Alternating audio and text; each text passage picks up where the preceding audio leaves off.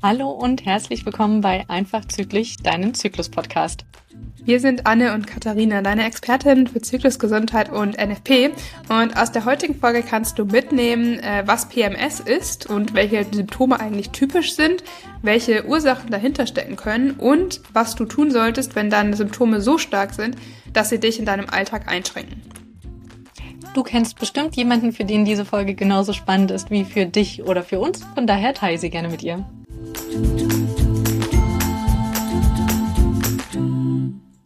Liebe Katharina, kennst du eigentlich PMS-Symptome von dir? Mm, ja, aber nur sehr leicht, muss ich sagen.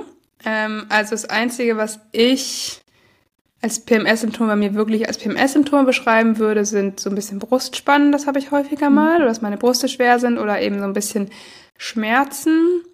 Ähm, ich würde schon sagen, natürlich merke ich, dass meine Laune sich verändert oder meine Energie sich verändert, aber ich würde das mhm. mittlerweile tatsächlich persönlich nicht mehr als PMS-Symptom beschreiben, ähm, weil ich gelernt habe, dass es ja ähm, normal im Zyklus ist, dass sich das Energielevel verändert und ähm, diese, ich sag mal, meistens für mich so zwei, vielleicht drei Tage ähm, oft dann auch noch so eher zwei, drei Tage vor der Periode, ähm, die ich halt, ja, vielleicht ein bisschen unproduktiver bin oder mich ein bisschen gereizter bin oder ein bisschen genervter auch bin.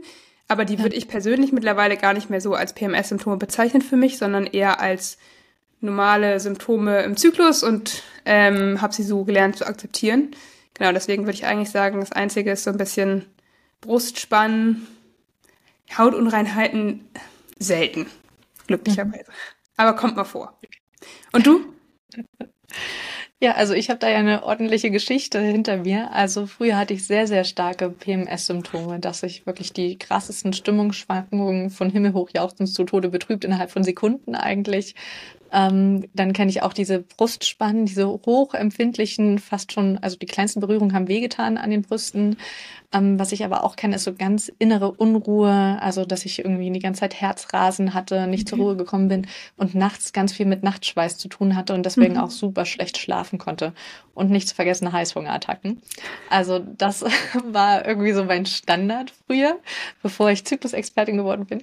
Und ähm, inzwischen ist es tatsächlich, dass ich vor allem merke, merke, dass ich deutlich müder bin, dass ich deutlich mehr Essen auch brauche, um gut drauf zu sein. Ähm, und ab und zu kommt nochmal dieses Brustspannen, aber das ist für mhm. mich dann schon tatsächlich ein guter Hinweis darauf, dass ich mich mal wieder mehr um meine Zyklusgesundheit kümmern müsste. Also für mich ist das ein schönes Frühwarnzeichen quasi. Und ansonsten, ja, wie du sagst, kann ich ganz gut einordnen, was ist eigentlich normal und was ist nicht normal. Ja. Und ich glaube, darum sollte es heute auch gehen, dass wir mal uns angucken, was ist eigentlich PMS ähm, wann genau tritt das im Zyklus auf? Was kann da alles passieren in dieser Zeit? Und was davon ist vielleicht ein ganz normaler Umgang vom Körper mit dem Zyklus? Ab wann sprechen wir schon vom PMS? Also, dass es ähm, nicht mehr ganz normal ist, dass du tatsächlich auch was dagegen tun kannst, um da wieder rauszukommen. Und was ist quasi nochmal die Steigerung davon und hat einen richtigen Krankheitswert und darf auch von Ärzten oder Ärztinnen angeschaut werden? Genau. Und weil du es gerade noch meintest, dieses mit dem ähm, Schwitzen im Schlaf ähm, mhm. vor der Periode, das habe ich tatsächlich auch manchmal, aber sehr selten auch. Ähm, aber das ist tatsächlich ein Symptom, was ich auch schon mal bei mir beobachte, tatsächlich meistens aber nur die eine Nacht, bevor ich meine Periode bekommen habe. Mhm. Also nicht okay. die ganze Phase durch sozusagen, sondern meistens war es dann ein oder vielleicht zwei Nächte, bevor ich meine Periode bekommen habe. Mhm. Ja. Genau, da sind wir ja eigentlich schon bei dem Wann. Wann genau kann denn PMS eigentlich auftreten? Genau, also PMS steht hier für prämenstruelles Syndrom, sag ich mal. Ähm, und prämenstruell heißt halt vor der Periode, also gemeint ist damit eigentlich der Zeitraum zwischen dem Eisprung und der Periode. Ähm, generell würde ich jetzt mal sagen, ist es schon eher so, dass es meistens nicht direkt den Tag oder die zwei Tage nach dem Eisprung beginnt, bei manchen ja, aber tendenziell ist es häufig eher ähm, ja, so nach vielleicht fünf bis sieben Tagen wahrscheinlich nach dem Eisprung, also wirklich so die fünf bis sieben, vielleicht zehn Tage vor der Periode, hängt natürlich auch mal davon ab, wie lang die eigene Lutealphase so ist, ähm, aber tendenziell ist es eben eher vor allem der, der Zeitraum vor der Periode. Mhm. Genau. Wir hatten ja jetzt schon angefangen aufzuzählen, was eigentlich in dieser Zeit alles auftreten kann. Und PMS ist an sich keine einzelne Krankheit, sondern es ist eher so eine Zusammenfassung von ganz vielen verschiedenen Symptomen, die in dieser Zeit auftreten können und die aber leider auch ganz unterschiedliche Ursachen haben können. Ja. Das ist das, ähm, was diese PMS-Diagnose, finde ich, immer so ein bisschen schwierig macht, weil es nämlich nicht nur eine Ursache gibt und die hat vielfältige Ausprägungen, sondern die vielfältigen Ausprägungen ähm, von vielfältigen Ursachen sind einfach nur zufälligerweise alle in derselben Zeit vom Zyklus und werden deswegen in einen Topf geworfen. Das macht es äh, mir immer ein bisschen schwer, den Frauen zu erklären, warum sie so ganz unterschiedliche Dinge in Angriff nehmen müssen.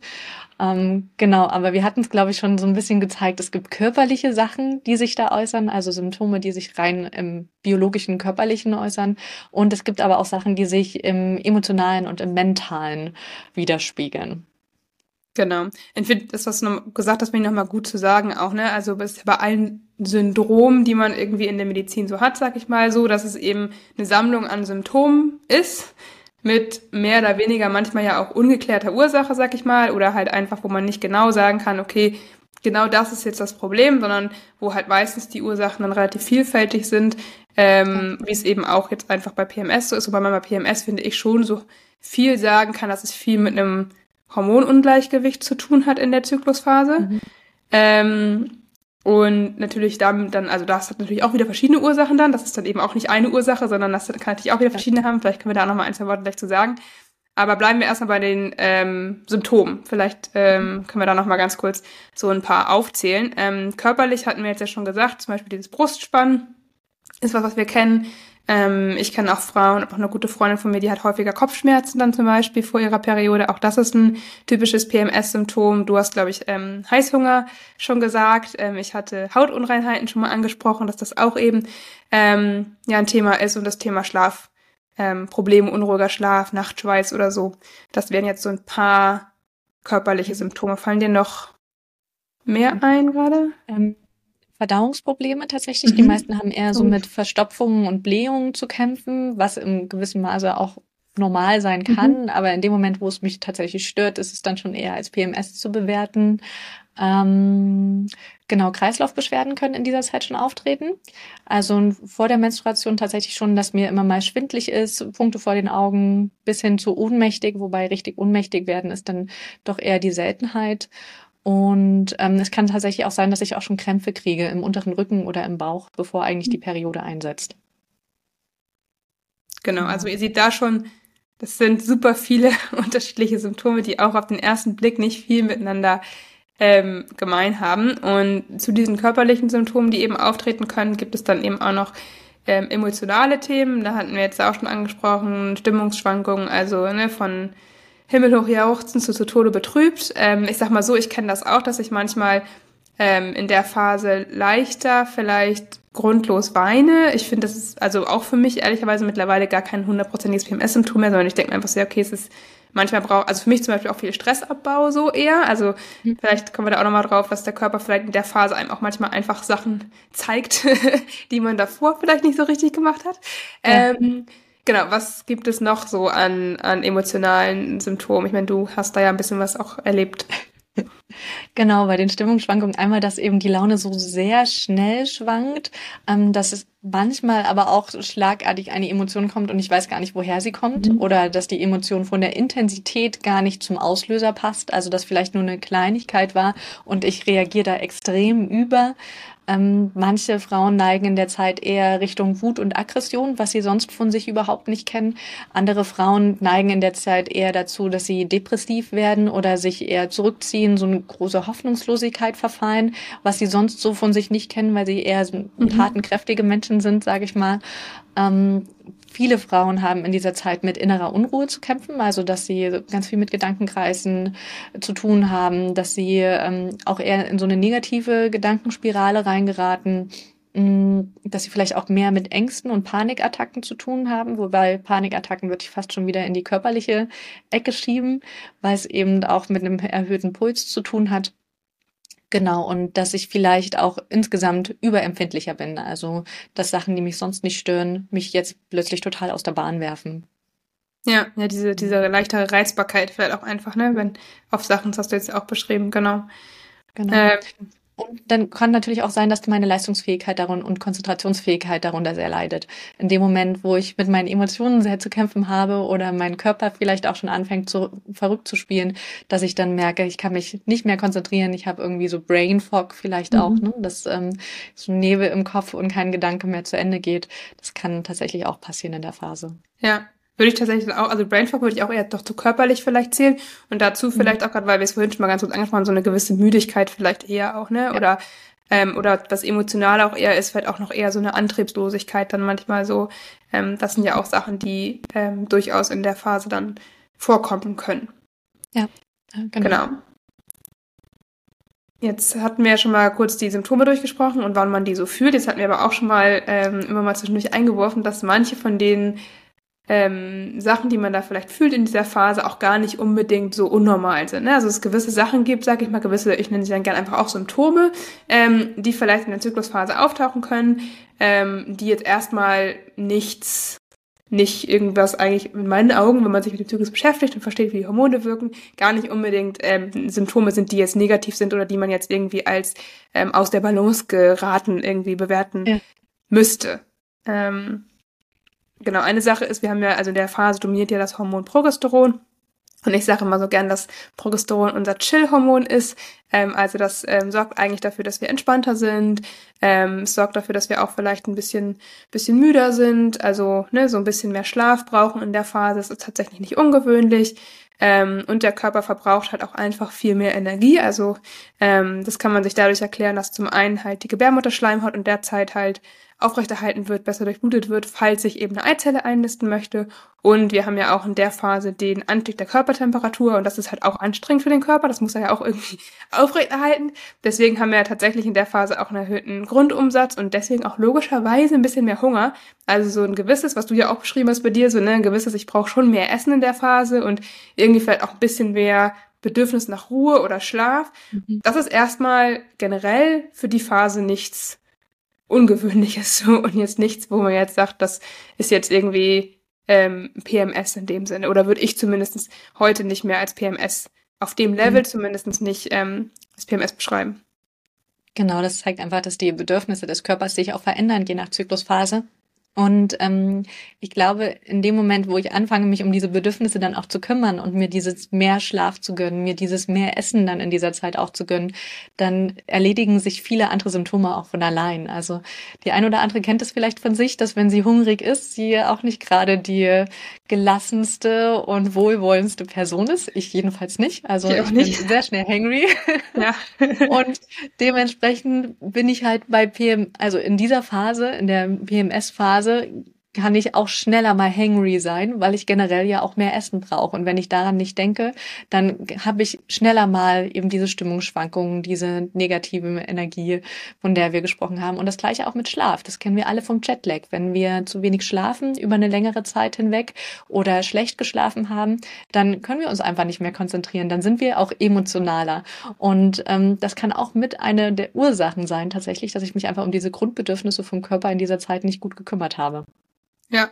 Oder ich würde auch sagen, gar nicht mal nur in der Zeit, sondern vielleicht habe ich es auch davor die ganze Zeit schon nicht gemacht. Ne? Also wenn ich jetzt, es gibt ja viele, die auch irgendwie vielleicht sagen, ja, sechs, sieben Stunden Schlaf reicht mir und ich trinke halt morgens direkt meinen Kaffee oder meinen Energy Drink so. Ähm, und das sind, sag ich mal jetzt zum Beispiel, also wir haben ja schon einige Folgen auch aufgenommen, auch zur Zyklusgesundheit und so, da könnt ihr gerne mal reinhören. Ähm, ja. Das sind halt zum Beispiel so Dinge, die jetzt für die Zyklusgesundheit und die Hormongesundheit nicht förderlich sind. Und wenn man so zum Beispiel lebt, kann ich mir durchaus vorstellen, ähm, dass man eben vermehrt mit dann auch verstärkeren ähm, PMS-Symptomen zu kämpfen hat oder dass gerade auch wenn man jetzt, ich kenne das auch von mir, wenn ich jetzt mal einen Zyklus irgendwie vielleicht nicht so auf mich achte und ähm, in der Phase um den Eisprung herum zum Beispiel ist Appetit ja meistens ein bisschen geringer und ich esse dann vielleicht auch nicht so viel oder bin super busy und ja, komme halt vielleicht noch mehr in Defizit, als ähm, vielleicht für meinen Körper gut ist. Das sind dann die Zyklen, in denen ich halt auch in der, in der Lutealphase halt einfach extrem viel mehr Hunger habe, so. Deswegen, also, mehr Hunger ja, aber ich glaube, wenn es wirklich um richtige Cravings geht und ich nicht aufhören kann ja. und ich mir irgendwie drei Tafeln Schokolade hintereinander reinhämmer sozusagen, dann ist es doch wieder ein Zeichen vom Körper, wo ich sage, okay, Moment mal, vielleicht ist da doch irgendwo vorher schon was schiefgegangen oder vielleicht, also der Körper holt sich halt in der Phase einfach enorm das, was er braucht. So. Ja. Ähm, und wenn ich halt ihm davor nicht das ausreichend gegeben habe oder auch in der Phase ihm das nicht gebe, dann äh, kommt es halt zu diesen ja, krasseren Symptomen, sag ich mal, die dann halt nicht mehr normal sind. Ne? Also mehr Hunger, ja. Hungerattacken, wo ich nicht aufhören kann zu essen und mir nur Ungesundes reinschaufeln und irgendwie gar nicht das Gefühl habe, ich habe die Kontrolle darüber. Das natürlich ist jetzt dann zum Beispiel wieder was, was eben wirklich ein PMS-Symptom ist, was ich auch so beschreiben würde, wo ich sage, okay, das ist dann halt ähm, nicht mehr normal und da kann man dann halt eben auch was machen.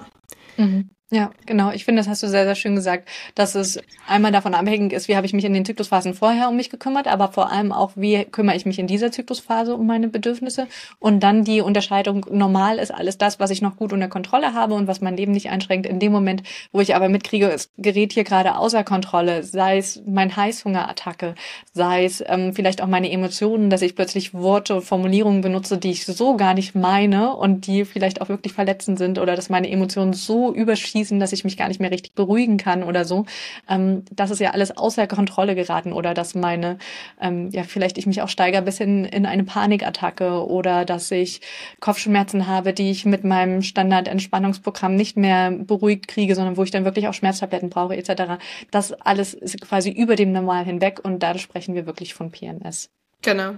Wobei ich bei Kopfschmerzen auch einführen würde, dass generell, also gut, so ein bisschen Spannungskopfschmerzen kann man auch mal haben, wenn man nicht genug trinkt oder so. Das ist, glaube ich, zyklusunabhängig. Aber wenn ich jetzt wirklich von Kopfschmerzen oder auch Migräne spreche oder so, klar, Migräne kann auch andere Ursachen haben, wenn sie jetzt zyklusbedingt so ein bisschen ist oder hormonbedingt ist, was auch nicht selten vorkommt, ähm, ja. dann ist das eben schon was, alles wo Schmerzen ist, ist immer so, das soll eigentlich gar nicht vorkommen, natürlich so, ne? Das ist dann immer schon eher ein Hinweis darauf, dass es eben, ähm, ja, eher zu den PMS-Symptomen dann einfach gehört. Genau, genau.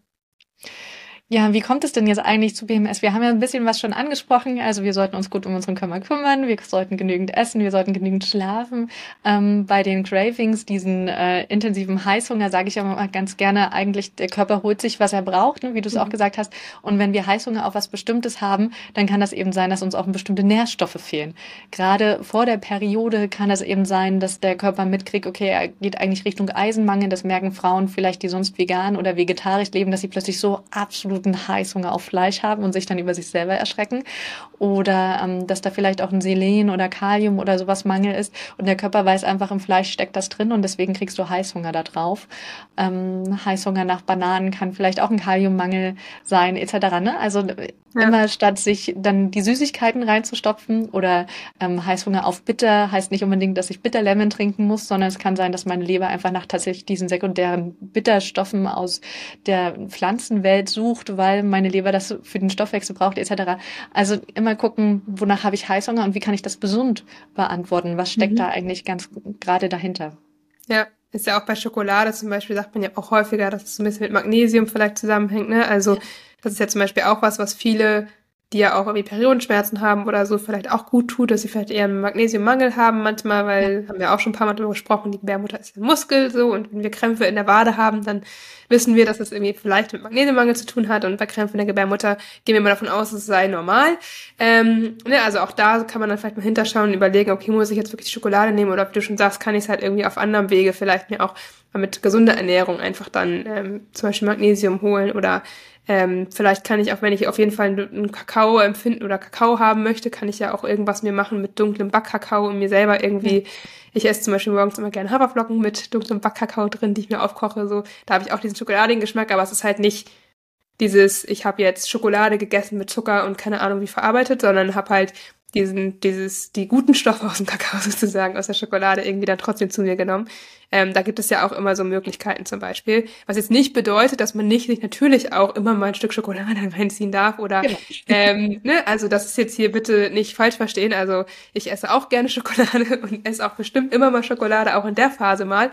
Aber es geht halt, wie gesagt, um dieses, ne, kann ich es kontrollieren und ist es halt mal ein Stück oder sind es halt ein, zwei Tafeln am Tag, so, ne, das ist dann halt, das macht dann halt den Unterschied. Ja, genau. Ja, ansonsten ähm, ist Stress definitiv ein großes Thema und zu Stress haben wir auch schon einige Folgen gemacht, auch einen zur ähm, Nebennierenrinde und zur Schilddrüse. Also guck da gerne mal in unsere alten Folgen rein, weil Stress sich eben auch biologisch auswirkt durch die Stresshormone, die direkt auch in den Zykluskreislauf mit eingreifen.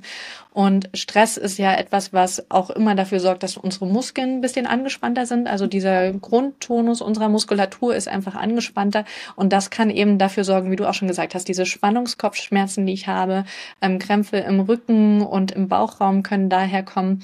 Und Stress ist aber auch so eine Vorstufe quasi schon von Erregung, sage ich mal. Mhm. Und dieser Erregungszustand bricht eben auch ganz schnell in innere Unruhe und dann in Panikattacken hinein. Also sehr viele Frauen, die unter Panikattacken leiden, kriegen tatsächlich mit, dass sie in dieser Phase öfter eine Panikattacke haben, was auch ein bisschen dem geschuldet ist, dass wir auch generell einen höheren Puls in dieser Zyklusphase haben, eben um die höhere Körpertemperatur auch bewerkstelligen zu können. Und wenn ich das weiß, dass mein Herz eh schon ein bisschen schneller schlägt, dass ich eh schon ein bisschen schneller erregbar bin und vielleicht eine größere Anspannung habe, kann ich, glaube ich, auch eher was dagegen machen. Also sei es, dass ich mir von vornherein mehr Entspannungsmethoden in dieser Zeit gönne oder dass ich einfach wohlwollender in dieser Phase bin oder dass, wenn ich merke, es geht wieder los, auch ein bisschen entspannter bin, weil ich sage, ah ja, stimmt, das ist jetzt nicht, weil ich meine Therapie nicht im Griff habe oder meine Mittel, die ich sonst habe, um meine Panikattacke ähm, in den Griff zu kriegen, sondern das ist jetzt, weil in dieser Zyklusphase ich einfach eher dazu neige. Ja. Und ich finde, es waren jetzt ja so ein paar, ne, wie gesagt, Hunger, Schlaf, irgendwie Stress, innere Anspannung sind so Themen natürlich. Und wenn man das jetzt nochmal so ein bisschen auf den, den Hormonhaushalt bezieht, ist es ja so, dass wir gesagt haben, ne, in der Lutealphase dominiert halt das Hormon Progesteron, habe ich ja vorhin schon gesagt, unser Chillhormon, so. Ähm, aber das Östrogen wird zum Beispiel auch weiterhin ähm, produziert und gebildet sozusagen. Und in dieser Phase ist halt für das Wohlbefinden und dafür, dass das Progesteron auch seine also beide Hormone haben quasi ja ihre Daseinsberechtigung und sind so ein bisschen Gegenspieler und haben so ähm, ne, Östrogen als aktivierendes Hormon, äh, Progesteron als eher Entspannungshormon, ähm, haben halt im ganzen Körper super viele wertvolle ähm, ja, wertvolle Aufgaben eigentlich so. Ähm, und wenn die, aber wenn eins davon aus dem Gleichgewicht gerät, also zu wenig ist oder zu viel oder sogar beide, dann hat das halt meistens, ist das das, was eigentlich zu den Symptomen führt. Ne? Also gerade in dieser Lutealphase ist halt dieses, diese Balance zwischen, diese, dieses Verhältnis zwischen den beiden halt einfach so enorm wichtig. Genau. Ja, und es kann eben sein, dass ich zum Beispiel in eine Östrogendominanz komme. Da haben wir auch schon eine extra Folge zu. Die heißt auch Östrogendominanz, horch ich da gerne mal rein. Das kann zum Beispiel sein, dass das Östrogen aus der Follikelreifungsphase ähm, noch nicht genügend abgebaut ist, sei es weil Darm oder Leber überfordert ist. Das kann sein, weil ich zu viel Östrogen von außen zu mir nehme, entweder über Nährstoffe oder weil es ähm, Xenoöstrogene, also chemische Verbindungen mhm. sind, wie zum Beispiel in Plastik, die vom Körper wie Östrogen interpretiert werden. Ähm, das kann aber auch sein, dass Östrogen zusätzlich zum Zyklus bei mir im Körper auch noch zum Beispiel in Fettzellen produziert wird und dadurch in hormonelles Ungleichgewicht kommt etc. Und ähm, das Gegenteil von einer Östrogendominanz wäre quasi, dass ich einfach einen Progesteronmangel habe. Also dass nicht zu viel an Östrogen das Problem ist, sondern zu wenig an Progesteron. Und das kann einmal ähm, sein, dass das Progesteron gar nicht richtig verteilt wird im Körper. Also es wird zwar genügend produziert in den Eierstöcken, kann sich aber im Blut nicht verteilen, weil ich zu viel Stresshormone habe, die nämlich die Verteilung im Blut tatsächlich hemmen. Es kann sein, dass ich gar nicht erst genügend Progesteron bilde, weil Stresshormone fast die gleichen Grundbausteine haben. Und wenn ich nicht über die Ernährung die richtigen Grundbausteine meinem Körper liefere, dann muss er eben gucken, welche Hormone baut er als erstes und Stresshormone sind für dein akutes Überleben wichtiger als Progesteron, also baut er erst Stresshormone und dann was noch übrig ist, darf in Progesteron quasi umgewandelt werden. Oder es kann eben auch sein, dass die Eizellreifung schon an sich problematisch war mhm. und das Follikel, wo die Eizelle raushüpft, daraus wird ja dann der Gelbkörper, aus dem Progesteron gebildet wird. Und wenn das quasi schon nicht perfekt herangereift ist, kann das am Ende auch nicht genügend oder ausreichend Progesteron bilden. Genau. genau. Und auch, auch Schilddrüsen-Thematik ähm, haben häufig was mit Progesteronmangel zu tun, sozusagen. Also das, da gibt es auch eine gewisse Korrelation, sag ich mal. Also auch wenn die Schilddrüse nicht optimal funktioniert, kann das zum Beispiel in einem Progesteronmangel ähm, enden. Ähm, also da gibt es ganz viele verschiedene Ursachen. Auch der Progesteronmangel haben wir übrigens schon mal eine Podcast-Folge ähm, aufgenommen. Also da hört sonst gerne auch noch mal rein. Ähm, und ihr merkt schon, es gibt halt super viel hinterliegende Ursachen, aber am Ende, und das ist ja bei Zyklusgesundheit irgendwie immer so, kommt es doch auf das Gleiche mehr oder weniger hinaus. Und zwar immer geht es darum, dass wir uns gesund ernähren, dem Körper die richtigen Bausteine zur Verfügung stellen, um eben ähm, gesunde Hormonproduktion zu haben, dass wir ausreichend schlafen, was enorm wichtig ist. Und ausreichend schlafen heißt halt wirklich eigentlich durchschnittlich acht Stunden die Nacht, ähm, dass wir halt ähm, ja uns mit einem Stress irgendwie vernünftig umgehen. Also sag mal so, es ist utopisch zu sagen, dass wir keinen Stress haben. Jeder hat irgendwie ein bisschen Stress, ne? Aber man muss halt lernen, damit umzugehen oder sich auch seine Ruhepausen holen und was Stress alles ist. Da haben wir auch schon gesagt, haben wir schon eine Folge zu. Also da gibt's, ne, Stress ist eben nicht nur eine volle To-Do-Liste, sondern kann halt extrem viel mehr sein. Ähm, also das sind so drei zum Beispiel grobe Bausteine, die schon mal helfen oder die eigentlich auf die es immer wieder zurückkommt eigentlich bei Zyklusgesundheit, ähm, um die wir uns eben kümmern dürfen. Und ähm, genau natürlich auch generell mein mein Verhältnis zum Zyklus und wie gehe ich sonst mit mir einfach auch um. Also auch die Psyche spielt natürlich eine gewisse Rolle. Ich will jetzt überhaupt nicht sagen, dass PMS in irgendeiner Weise eine Einbildung ist, auf gar keinen Fall. Ne? Aber es hat natürlich schon eine, eine, eine Auswirkung. Ich glaube, da haben wir auch schon mal in einer Folge so ein bisschen drüber gesprochen, wie wir mental zum Zyklus stehen. Und wenn wir den immer ablehnen und irgendwie super negativ sind und immer schon auch mit der Erwartungshaltung vielleicht reingehen, dass die Phase super schlimm ist und äh, ich immer nur die negativen Sachen am Zyklus sehe und gar nicht mal vielleicht auch die positiven Sachen, die uns zum Beispiel die Eisprungphase gibt oder so, ähm, berücksichtige, dass das natürlich auch für schon so eine Anspannung sorgt und dann so ein bisschen zu einer self-fulfilling prophecy vielleicht auch. Ja, genau. Und was du meintest mit ähm, diese Säulen, Ernährung, Schlaf, wie gehe ich mit mir um etc., dafür brauche ich ja aber Wissen. Dafür muss ich mhm. ja wissen, was mein Körper eigentlich je nach Zyklusphase braucht, wie es mir je nach Zyklusphase geht, ähm, wo vielleicht auch meine ja, emotionalen Grenzen sind. Ne? Wie viel Stress vertrage ich in der einen Zyklusphase, wie viel in der anderen? Ähm, was tut mir tatsächlich an Entspannungsübungen in der einen Zyklusphase gut und in der anderen eine andere? Das muss ich, da muss ich für mich selber herausfinden. Und da bedarf es tatsächlich auch ein bisschen Arbeit, sage ich mal, dich selbst zu beobachten und ähm, da in dich selbst auch zu investieren, vor allem Zeit und Geduld weil dein Zyklus ist, wird sich bei dir anders auswirken als jetzt bei mir oder bei Katharina. Wir haben auch immer wieder in Zyklus in den Podcast-Folgen gesprochen, dass wir ganz unterschiedliche Ursachen eigentlich haben oder Gründe haben, warum wir Zyklusexpertinnen geworden sind.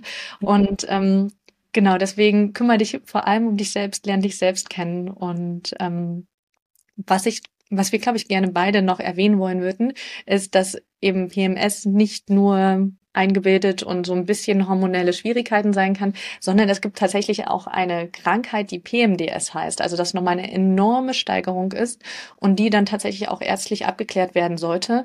Und die hat auch richtig biologische Ursachen, also da werden die Hormone nochmal anders umgewandelt, ähm, docken anders an den, an den Rezeptoren an, so dass ähm, die Frauen tatsächlich wirklich gar nichts dafür können. Wir können eh alle nichts dafür, aber das sind dann ähm, PM, PMDS ist tatsächlich eine Ausprägung, wo dann nicht nur ein bisschen Ernährungsumstellung und ein bisschen mehr Schlafen hilft, sondern wo dann wirklich mit Ärzten und Ärztinnen drauf geguckt werden muss, ähm, wie diese Ursachen bei dir sind und was du dagegen machen kannst. Und vielleicht willst du uns nochmal die drei Kriterien sagen, woran ich erkenne, ob ich PMDS habe oder nicht. Genau, also PMDS ist sozusagen so eine man sagt gerne verstärkte Form von PMS, aber ich bin mir gar nicht sicher, ob das so richtig ist, um ehrlich zu sein. Aber mhm. ich würde es auch eher sagen, dass das halt irgendwas ist, was wirklich mit einem mit einem Krankheitswert eher zu tun hat, sozusagen. Ja. Ähm, und ich sag mal, PMS, klar, hat auch einen gewissen Krankheitswert, weil je nachdem, wie stark ich das habe, aber da geht es eben um Hormonungleichgewicht und bei PMDS, also prämenstruelle dysphorische Störung heißt es auch wirklich. Ähm, da sieht man auch schon, dass es nicht mehr nur ein Syndrom, sondern dass es wirklich eine Störung, ähm, die biologische Ursachen hat. Und ähm, ja, letztendlich gibt es sozusagen drei Punkte, die, die zutreffen müssen. Das erste ist vielleicht was, was auch gewisserweise bei, bei PMS noch vorkommen kann, also depressive Verstimmung, Gefühl der Hoffnungslosigkeit, Angst und Angespanntheit, sehr deutliche Stimmungsschwankungen oder auch andauernde Reizbarkeit oder Wut. Das sind alles Sachen, die haben wir auch eben gesagt, auch bei PMS vorkommen können. Was jetzt ähm, bei PMDS aber dazu kommt, ist, dass diese Symptome sehr deutlich die beruflichen Leistungen, die Beziehungen, beeinflussen und dass du dich halt dann, wenn du das hast, fühlst, als könntest du wirklich deinen Alltag nicht bewältigen. Also nicht mehr, dass du vielleicht in einer kurzen Situation mal die Kontrolle verlierst, was jetzt die Reizbarkeit angeht zum Beispiel, oder ne, dass du in einer wirklichen Konfrontation vielleicht die Kontrolle verlierst, sondern dass du wirklich die ganze Phase oder über Tage hinweg das Gefühl hast, du kommst da nicht, nicht raus, du kommst da nicht gegen an ähm, und das wirklich eben ja, du vielleicht auch arbeitsunfähig bist an einigen Tagen ähm, aufgrund der extrem starken Symptome. Und ein weiteres Zeichen dafür ist noch, dass sich diese Symptome dann eben schlagartig aber mit Eintritt der Periode oder kurz danach wieder verbessern und deswegen halt nicht auf eine generelle Angststörung oder Depression zurückzuführen sind, ähm, sondern wirklich eben auf diese prämenstruelle Phase. Ähm, und wenn diese drei Sachen auf dich zutreffen, ne, also diese Symptome, die ich genannt hatte, dass es wirklich dich extrem einschränkt sozusagen und über das normale, ich habe mal vielleicht fünf Minuten Kontrollverlust hinausgeht, sondern wirklich das Gefühl hast, über Tage hinweg ähm, die Kontrolle über dich so ein bisschen zu verlieren, Ähm, und es eben mit der Periode kurz danach wieder besser wird, dann sollte du da auf jeden Fall ähm, genau PMDS mal abklären lassen. Und da haben wir auch eine Buchempfehlung schon mal für dich, ähm, falls du dich damit weiter beschäftigst, weil du sagst, oh, hm, so ein bisschen könnte das vielleicht sogar auf mich zutreffen. Ähm, und zwar ist das von Almut Dorn. Ähm, und das heißt PMDS als Herausforderung. Wir werden das auch nochmal wieder unten natürlich in den Show Notes verlinken. Und ähm, genau, das ist dann wirklich was, wo es dann wirklich über den, ja, die normalen Hormonungleichgewichte und das PMS hinausgeht. Genau, die Almut Dorn ist eine Ärztin, die sich sehr intensiv mit PMDS beschäftigt, also wirklich tolle Studien auch betreibt. Und es gibt auch das ein oder andere PMDS-Zentrum inzwischen, an das man sich wenden mhm. kann. Ähm, kann natürlich sein, dass es nicht in deiner Stadt ist. Recherchiere da einfach mal. Und es kann auch sein, dass die Wartezeiten sehr, sehr lang sind. Deswegen die erste Empfehlung wäre tatsächlich dieses Buch dir zu holen und dann dich bei so einem Zentrum vorzustellen. Und für alle anderen, die sagen, nee, so schlimm ist es bei mir nicht, ich krieg noch irgendwie meinen Alltag gebacken, aber schön ist es trotzdem nicht, habe ich noch ein E-Book mit Erste-Hilfe-Maßnahmen gegen die häufigsten PMS-Symptome und das findest du auf meiner Website im Shop oder am besten stellen wir auch den Link nochmal hier in den Shownotes rein. Auf jeden Fall. Okay. Was konntest du aus der heutigen Folge mitnehmen? Unter PMS fasst man alle Symptome zusammen, die du in der Zeit zwischen Eisprung und Menstruation haben kannst. Und die können sich sowohl im körperlichen als auch im mentalen oder emotionalen zeigen. Meistens ist, oder die Ursachen sind sehr vielfältig, aber meistens läuft es tatsächlich darauf hinaus, dass du dich und deinen Zyklus kennenlernst und dann darauf achtest, deine Bedürfnisse, sowohl die körperlichen als auch die emotionalen, je nach Zyklusphase auch richtig zu beantworten. Das heißt, solange du nicht eine enorme Steigerung von deinen PMS-Symptomen im Sinne von PMDS hast, kannst du deine Symptome gut in den Griff kriegen und brauchst nicht darunter zu leiden. Genau, und wir helfen dir hier, deinen Zyklus zu verstehen. Und wenn dir der Podcast gefällt und du uns unterstützen möchtest, dann freuen wir uns wie immer über eine 5-Sterne-Bewertung. Ähm, einfach auf der Podcast-Plattform deiner Wahl. Wir freuen uns natürlich auch gerne, wenn du uns Kommentare hinterlässt oder wenn du uns äh, schreibst an einfachzyklisch.gmail.com. Und dann sei auch gerne beim nächsten Mal wieder dabei. Wir hoffen, dass wir jetzt den wöchentlichen Rhythmus auch wieder einhalten können und die Krankheitsphase vorbei ist. Ähm, nächste Woche sprechen wir über Periodenunterwäsche. Genau, und in der Zwischenzeit findest du uns wie immer auf allen Social-Media-Kanälen und unseren jeweiligen Webseiten. Bei ähm, alles, was so Kinderwunsch und NFP-Themen angeht, kannst du dich gerne an Katharina finden. Sie findest du unter Ovolista und auf Instagram auf unter Ovolista unterstrich. Und was Regelschmerzen angeht und andere Menstruationsbeschwerden, melde dich gerne bei mir. Ich bin Anne und du findest mich überall unter dem Namen Fraulichkeit. Alle Links findest du wie immer in den Show Notes. Und ja, wenn du Themenwünsche hast, kannst du dich auch gerne nochmal bei uns melden an einfachzyklisch.gmail.com und wir freuen uns. Bis dahin. Bis dann.